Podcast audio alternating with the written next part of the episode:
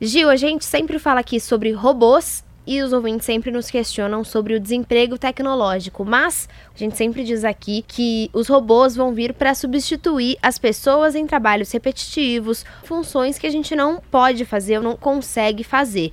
Isso é um dos exemplos que você vai trazer hoje pra gente, né? Exatamente, Letícia. Um café em Tóquio contratou algumas pessoas que têm paralisia extrema, que estão presas às suas camas e através de controle cerebral, essas pessoas diretamente da sua casa estão controlando robôs que servem cafés. E é muito interessante ver esse robozinho que usa o olhar é, da pessoa que está né, debilitada. debilitada. Né? Também ela ajuda a ficar mais, apesar de ser por robô, humanizada. E mais do que isso, cria um trabalho para essa pessoa que estava totalmente fora desse mercado de trabalho e as pessoas estão amando ir nesse café. O grande freio da humanidade é quando a gente deixa um dos 7 bilhões de fora. E cria um propósito, né? Uma alegria na vida da pessoa, poder entrar em contato com outras pessoas, poder falar, se comunicar, andar.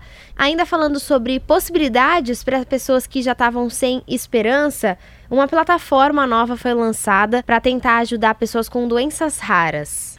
Exatamente, Letícia. Hoje é, existe uma explosão de doenças raras, que são doenças que são enfim, pouquíssimas pessoas têm no mundo, não acelera o desenvolvimento de terapias. Os laboratórios farmacêuticos não têm pesquisadores pensando nessas doenças. E aí foi criada uma plataforma de Big Data, inteligência artificial. Lá são disponibilizados estudos clínicos dos hospitais, centralizando essas doenças raras para que os cientistas possam analisar e criar processos de cura. É muito difícil para essas pessoas que têm doenças raras, porque além da falta de tratamento ou de ajuda médica, eles têm pouquíssima informação informação sobre as doenças que eles possuem.